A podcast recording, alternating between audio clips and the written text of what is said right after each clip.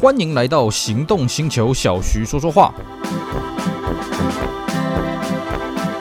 Hello，大家好，我是 Celsius，非常高兴呢，又在这边跟大家空中相会。今天呢，我们来跟各位聊一个啊、希望大家用一个比较轻松的角度来看待了啊。今天我们来跟各位聊聊礼仪车啊，听说啊，今天聊的是礼仪车，不是礼车啊。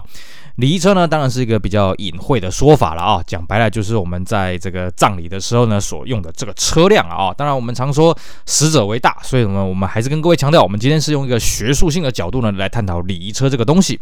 我相信呢，各位现在在路上呢，偶尔看到这些礼仪车呢，哇，这个种类是相当多了啊。有这个什么宾士为主嘛啊，然后呢，偶尔你也看到一些什么保时捷啦啊，什么玛莎拉蒂啦哈，这些这个加长型的这些礼仪车，这个遍地开花了啊。可是呢，这些车子也是在晚近大概二十年之后呢，才开始蔚为流行了。那早年礼仪车是什么呢？那我们今天呢，就来跟各位聊聊我们台湾礼仪车的发展。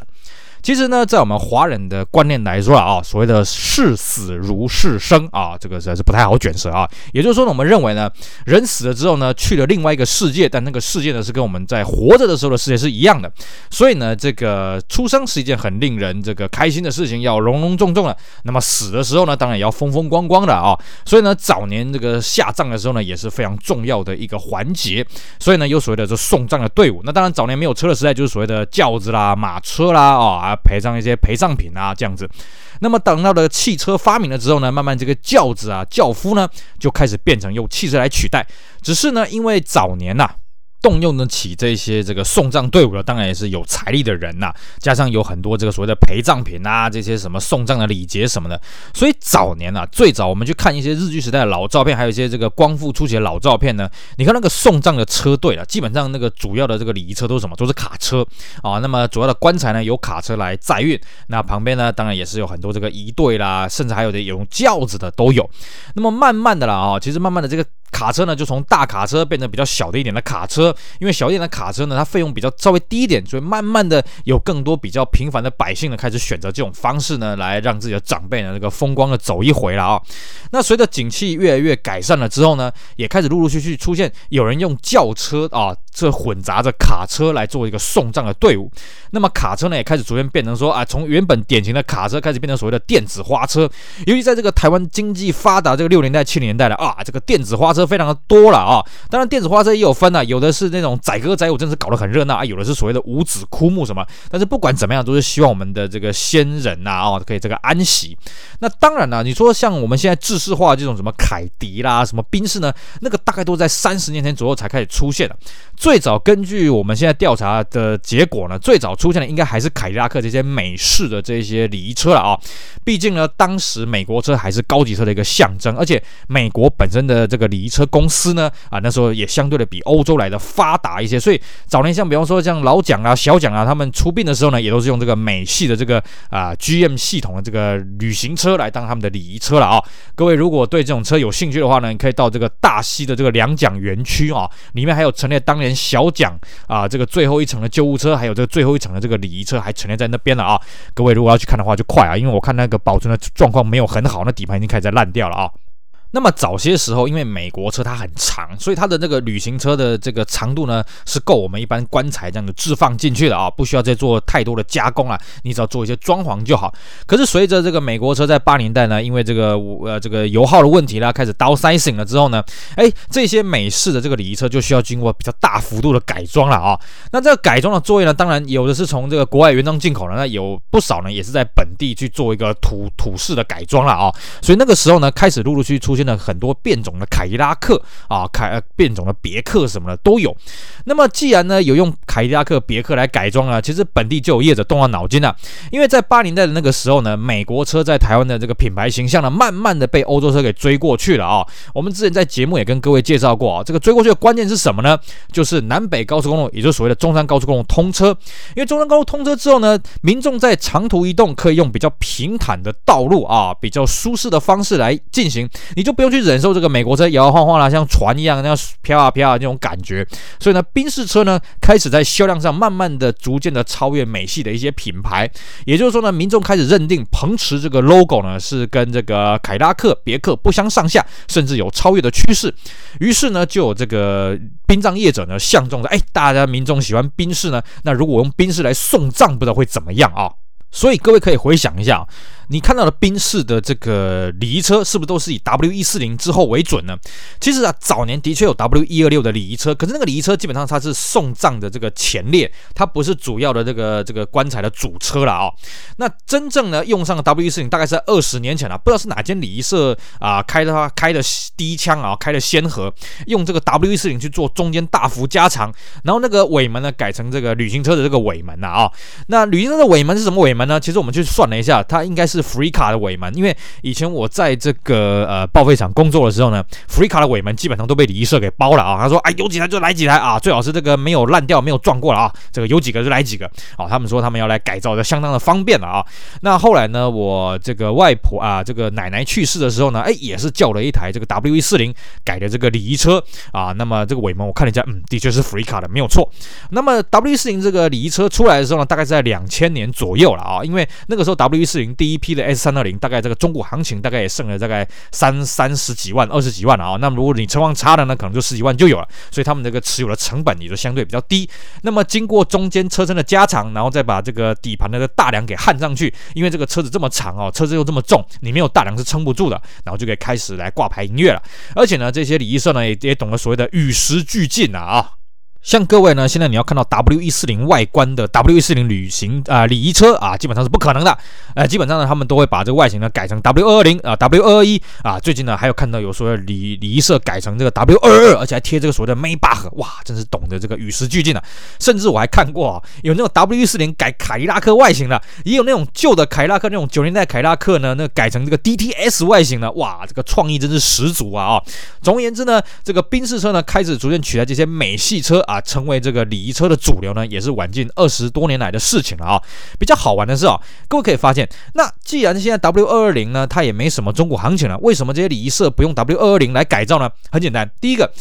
W 二零它本身是所谓的铝合金车身啊，它要改造比较麻烦。第二个是什么呢？W 二零本身它的车体不管是长度、宽度啦啊，还有内部的空间呢，都不如 W 一四零。最重要还是什么呢？大家改 W 一四零已经改得非常的熟练了啊，这个成本就相当的低廉啊，相当的快速。呃，根据我们去这个礼仪社的这个改装厂去询问啊，一台 W 一四零礼仪车呢，包括买车还有改造的钱呢，大概五十万之内可以办得好了，所以才会造成这个 W 一四零礼礼仪车这么的泛滥啊，这么的多。那当然了，我们刚刚讲，呃，如果你仔细看，还会看到其他车子，比方说什么保时捷的卡宴啊，也是这几年因为卡宴的这个二手行情比较低了啊，所以才有人拿卡宴。像我还看过什么 i n f i n i t e FX 三五啦啊，BMW 的 X 五，那甚至也有人看到这个 ML 三二零。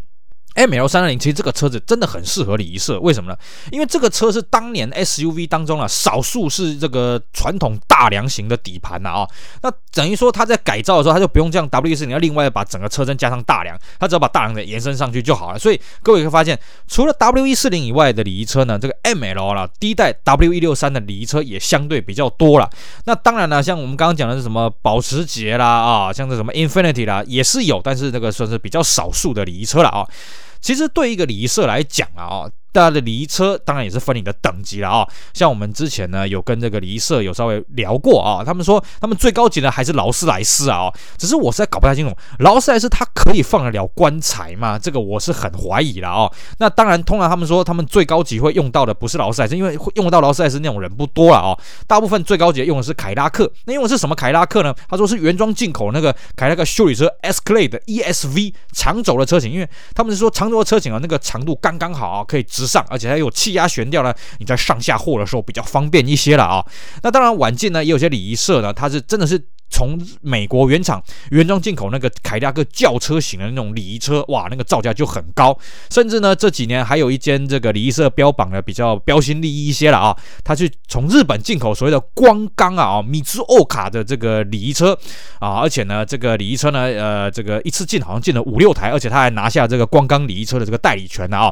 那这光钢礼仪车也相当相当有意思啊，它的基础呢是这个你上的这个夫嘎了啊，看起来应该是你上的夫嘎或者体验娜，因为它的这个。A、B、C 柱呢看起来很明显，只是呢，因为它经过大幅的加长啊哦，有有几次我在路上看到它了，诶，这是尾灯怪怪的哦。因为各位也知道嘛，铁纳也好，或者这个福嘎也好，它这个尾灯小小一块哦，你如果变成是微跟型的造型的话，这尾灯是粘不上去的。那么有一次呢，我近距离跟这个米兹欧卡这个旅礼仪车啦啊近距离接触，我就发现，哎呦，它的尾灯换了哦，它不是用铁纳，不是用福嘎的尾灯，用了什么尾灯呢？用了这菲亚特五百的尾灯啊！哇，这真是妙啊！哦，可能是米兹欧卡跟菲亚特有一些关系吧？哦，毕竟米兹欧卡呢是这个啊、呃、日本某些地区的这克莱斯的经销商。那各位也知道嘛。克莱斯后来被 FCA 集团，就是菲亚特集团给收购啊。我在猜，应该是因为这一层关系呢，所以他们可以轻易的拿到菲亚特的零件。那么刚好这样安上去，将将好了。不过话说回来，我觉得与其用菲亚特零件，何不用这个三百 C 的零件呢？三百 C 的尾灯拿在那个我们旅行车上，好像也蛮搭的，不是吗？啊，不知道啊，反正这是光刚他们自己内部的想法了啊。总而言之呢，有了这个光刚的旅礼仪车之后呢，哎，这个路上的这个礼仪车的面面孔又变得比较多。不过了哈，这个对于礼仪车来讲。除了他车上会载运这个棺材以外呢，有时候也要赶时辰啊。更重要是，某些台湾的这个火葬场哦，它是在山坡上面的哦，所以像这个宾士这个 S 三六零去改造呢，在某些爬坡，又像比方说我们在北部啊，像这个三峡那个火葬场，它就是一个。大爬坡啊，哦，所以常常在油门踩到底要冲了啊，像光刚这个车，他们也是说，哎，这个力道也是刚好够用而已啦啊，勉强可以冲得上去。那么这个对于他们而言呢，反正像这个宾士三二零这个都是时间到了就直接汰换了。那像光刚这因为是原装进口，诶，据说也是好几百万啊，所以这个使用的时间还算是比较长。当然呢，晚近呢，其实除了这些轿车型的礼仪车以外呢，晚近这什么福斯的 T 五 T 六啦，啊，宾士的这个 V Class 啦，来当这个礼仪车的也是蛮多的了啊，只是呢，我们到乡下地方去，其实偶尔还是可以看到这些老的这些卡车做成的电子花车，不过这真的是很少见了啊！甚至我还有一次在屏东恒春那边看到那个以苏祖的小巴士啊，那个不是我们后来什么 NQR 底盘打造，那是真的是原装进口以苏祖 Journey 那个小巴士的这个礼仪车还在服役啊，也算是相对的比较少见一些。毕竟呢，国人看到这个宾士的频率真的是很高了啊，大家还是觉得哎呀，宾士这个三星标呢比较对得起我们这个祖上啊。像我说啊、我奶奶出殡的时候也是用这个宾士嘛，我相信他。应该是这辈子第一次做兵士，也是唯一一次做兵士，当然也给他风光大葬了啊、另外呢，晚近这几年，我发现呢，我们在送葬的队伍当中呢。比较多出现的一个东西叫什么？叫做佛看车了啊！也就是说呢，在这个主要的 W 四加长车子前面跟后面呢，可能会再多一台这个宾士或者 BMW 上面载的这个佛坛呐。那当然，如果你是天主教的话，可能载了一个十字架什么的啊。这也是晚近几年才比较流行的。当初我奶奶也过世十多年了啊，当初那个时候是没有这种佛看车来相伴的了啊。那这几年呢，可以发现礼仪车的车队呢，哎，也常常会前面多一台佛看车了，所以车种呢也就更加的丰富。但是主要还是以这个宾士大水牛为主轴了啊。OK，好，以上呢就是我们今天节目内容，跟大家闲聊一下这个我们台湾礼仪车的发展了啊。那当然，各位在路上呢，偶尔看到这礼仪车呢，也可以观察一下。哎，其实真的这些礼仪车改装业者真的是很有创意了啊。我相信呢，这个宾士见到 W 二二三之后的 S Class，相信不久的将来呢，也会有这个 W 一四零改 S 二二三外观的礼仪车在路上跑，真的不得不佩服他们的功力。以上就是我们今天节目内容，希望大家会喜欢，也希望大家继续支持我们其他精彩的音频节目。我是 Celsius，我们下回再聊喽，拜拜。